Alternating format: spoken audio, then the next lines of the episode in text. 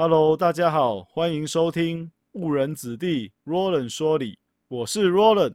现在时间是二零二一年九月十三日晚上九点十分。懒惰的我终于又开始录节目了。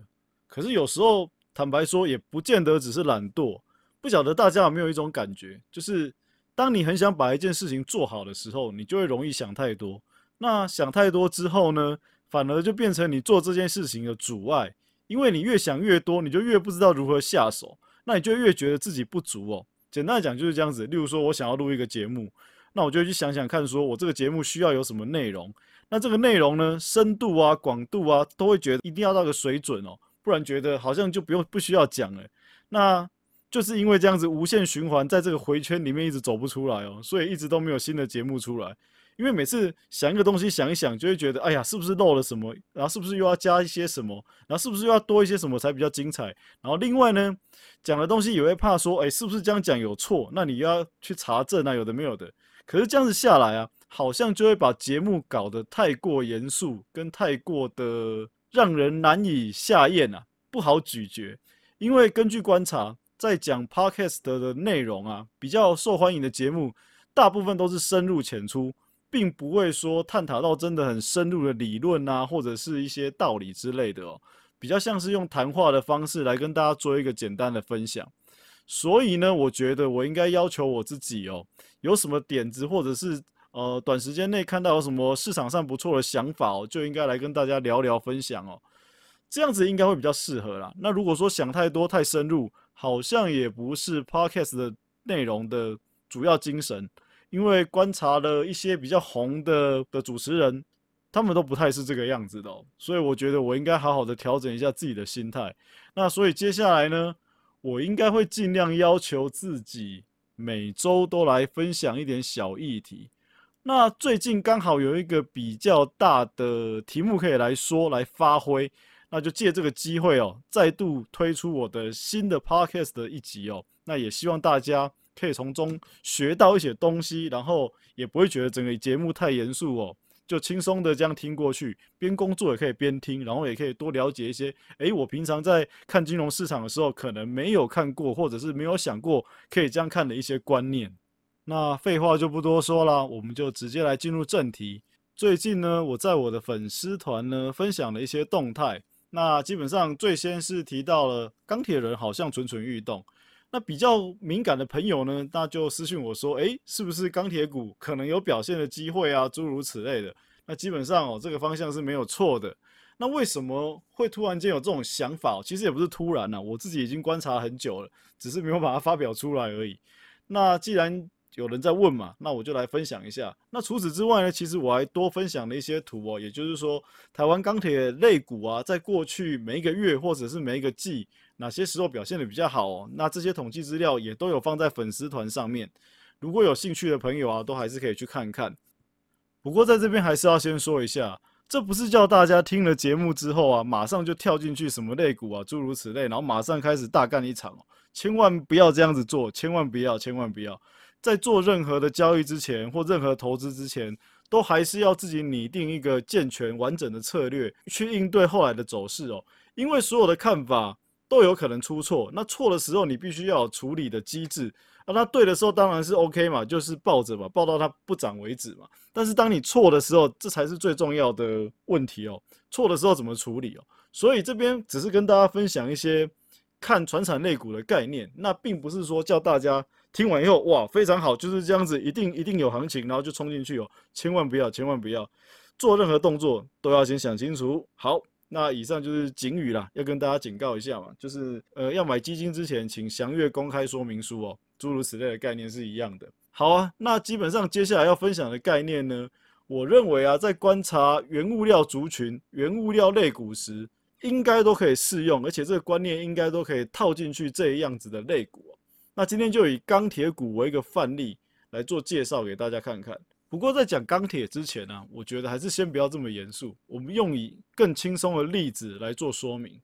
假设呢，你是卖橘子汁的老板好了，那你要卖橘子汁，你必须要先进货橘子嘛，你才可以把橘子打成汁来卖给客人，对不对？你买橘子的成本跟你卖出去橘子汁的售价，如果这两个的差可以越来越大，那是不是代表我每卖出一杯橘子汁，我的毛利率就会越高？如果这个价差持续在变大的话，也就是说，现在市面上的橘子越便宜，甚至那个价格一直在往下掉，那橘子汁的价格又一直在往上涨的时候，那对我来说，对橘子汁的老板应该是最好的情况了。当我买一颗橘子是十块的时候，然后把一颗橘子打成汁，然后假设是二十块卖出去，这样子呢，我每一颗橘子、每一杯橘子汁，我可以赚十块。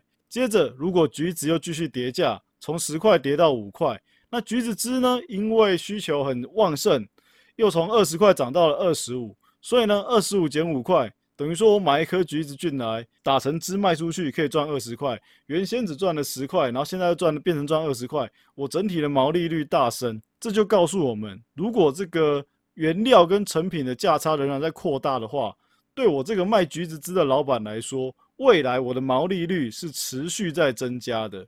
现在同样的概念呢，我们把它拿回到钢铁股，那基本上塑化股也成立。总之，所有原物料相关的产业，我认为都可以这样套进去。那所以，既然现在讲钢铁，我们就以钢铁来做一个范例。钢铁的原料基本上是铁矿砂，那世界上的铁矿砂主要都是由澳洲和巴西去出口的。那比较大的进口国是哪一国呢？答案是中国。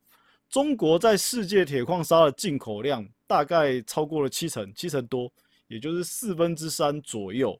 所以中国是铁矿砂最大的进口国。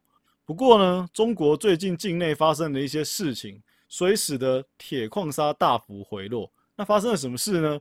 因为啊，中国政府希望可以减少。由炼钢而产生的二氧化碳哦，也就是他们想要减少二氧化碳的排放量，所以呢，中国开始大举限制钢铁的生产。那我既然不用生产这么多钢铁，那我当然不用叫这么多的铁矿砂嘛。所以呢，因为这个动作，中国减少了铁矿砂的进口，使得国际的铁矿砂的报价就开始往下掉。那价格这个东西呢，通常跟供给跟需求有关。当我需求没那么多的时候，价格就会往下掉嘛，因为买的人变少嘛，所以价格就比较不会维持在高峰。所以啊，这个国际铁矿砂的报价，在今年的五月到一个高峰之后啊，就开始出现回档。那五月就是一直跌跌跌跌跌跌到现在九月哦，几乎哦跌掉了四成吧，跟最高点的时候价格大概是差这么多，就掉了四成这样子哦。那就会有一些朋友就开始提到说，哎。哦，他可能长期有观察铁矿砂，那铁矿砂不是在反映世界的景气吗？那铁矿砂现在价格掉了，钢铁股还会有表现吗？其实这问题问的蛮好的哦，因为铁矿砂确实哦，如果把历史的走势拿出来看的话，铁矿砂跟台湾钢铁类股的表现基本上是呈现正相关的啦。所以铁矿砂这样掉下来，会让人家诶有点疑虑，说诶钢铁股是不是真的会好？这是很正常的。那所以我们要从另外一个角度来看哦。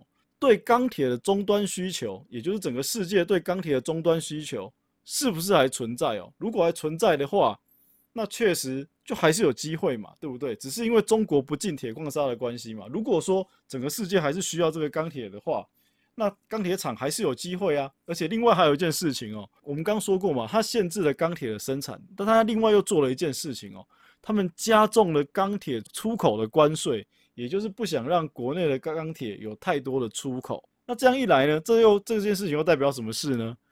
中国减少钢铁的出口，那如果世界对钢铁的需求仍然还在的话，诶，这样子不就有利中国以外的其他国家的钢铁厂吗？因为世界需求就这么多嘛，那我少一个地方的供给，势必要靠其他地方来补上嘛。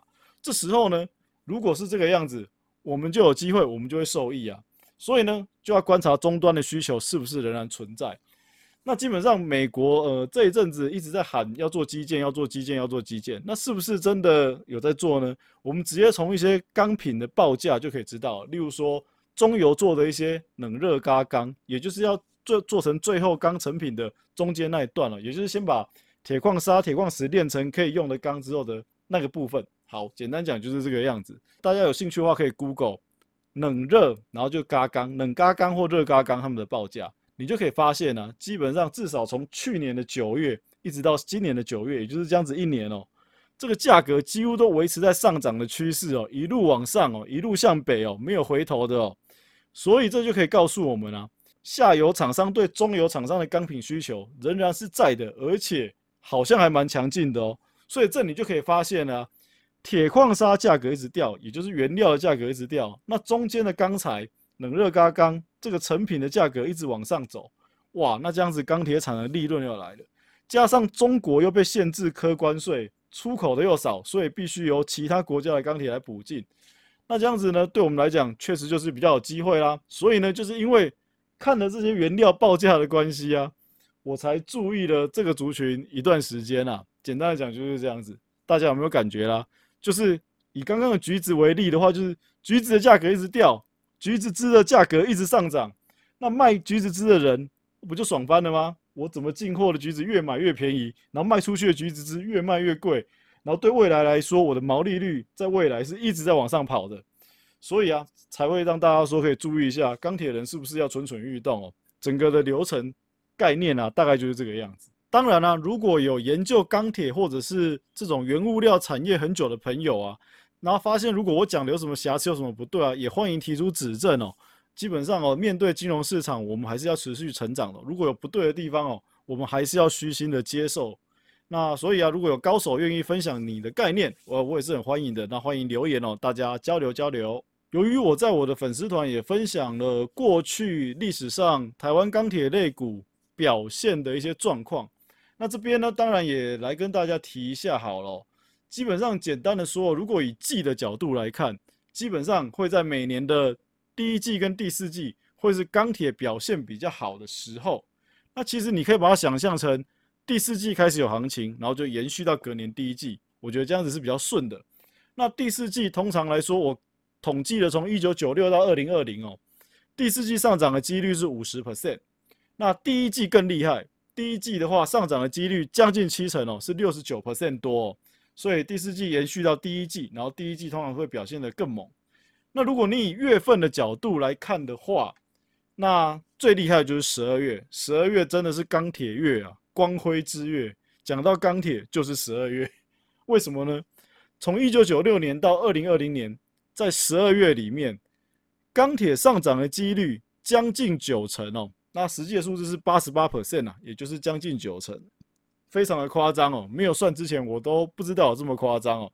算了之后才发现，哇，原来钢铁在十二月这么猛。虽然有几个月、有几个年度的十二月哦，只涨了零点多 percent 啊，但是也是上涨嘛，我们就以上涨为基准。那接下来呢，我们也知道隔年的第一季会更强哦，所以呢，隔年在一月、二月、三月、四月，基本上这四个月上涨的几率在历史上都超过了五成，都五十多 percent。那基本上相关的详细数据我都有贴在我的粉丝页，那有兴趣的话可以去看看。最后呢，理工背景出身的我。还是来跟大家分享一些科普的小知识。那今天打算跟大家分享一下生命科学类的，也就是生物类的。所以这边有一个问题哦，想要先问问大家：大家觉得细菌可以被病毒感染吗？也就是细菌是不是会被病毒入侵，然后细菌就生病了？那就直接跟大家讲答案，这个答案是会，细菌也会被病毒所感染。不过说到这里，可能有一些朋友会觉得有一点错乱。因为啊，我发现细菌跟病毒，很多人不知道它们是不同的东西，所以呢，常常会混淆在一起哦。例如说，像现在 COVID-19，也就是新冠病毒这么流行的情况下，很多朋友会去买一些有杀菌功能的呃清洁用品哦来做使用。可是呢，杀菌功能杀的是细菌，所以它不一定可以杀死病毒哦。那从这边就可以发现，病毒跟细菌其实是不一样的两种生物，应该这样子说啦。那先简单的介绍好了，细菌呢是比较大的物体，那病毒是比较小的。那细菌的大小呢，大概就是病毒的一千倍哦，所以其实它们有差到一千倍这么大。那基本上呢，细菌不管是细菌还是病毒，我们的肉眼啊都没有办法看到，所以呢还是要用显微镜。那一般的显微镜呢，其实就可以看到细菌了。可是病毒又比它更小的一千倍，所以呢必须要用到电子显微镜才看得到。总而言之。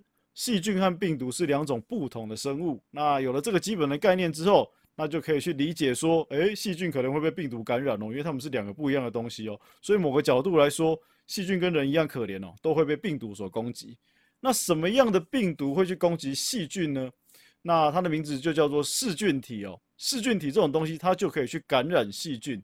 那基本上呢，就是细菌被它感染之后，那这病毒就会在细菌里面开始进行复制的动作，然后会复制出数百个病毒在细菌里面。那通常被感染的细菌，被这个噬菌体感染的细菌呢，大概就二十分钟左右吧，整个新病毒就会充满整个细菌的内部，然后呢，细菌就会爆开，然后爆开之后呢，这个病毒就会到处乱跑，继续去感染其他的呃生物哦，其他的细菌或者是生物之类的，诸如此类哦。例如在海洋中，大概就有四分之一左右的细菌哦，就会受到噬菌体的感染，所以这个噬菌体也是十分的繁盛，而且数量也在细菌之上哦。那根据我看的文献里面是记录说，大概也是细菌的十倍啊。总之，亲爱的朋友们，别再细菌跟病毒不分了。那这个生物的科普小知识，我是从一本书上面看到的。那这本书叫做《科学从好问题开始》。BBC 专家为您解答五百个为什么。不过这不是叶配啊，目前的名气还没有大到可以有叶配，单纯只是觉得这本书里面很多议题都蛮有意思的。那如果喜欢科普小知识的朋友，基本上可以去翻翻看。以上就是今天的节目，希望大家会喜欢。谢谢，拜拜，我们下集再见。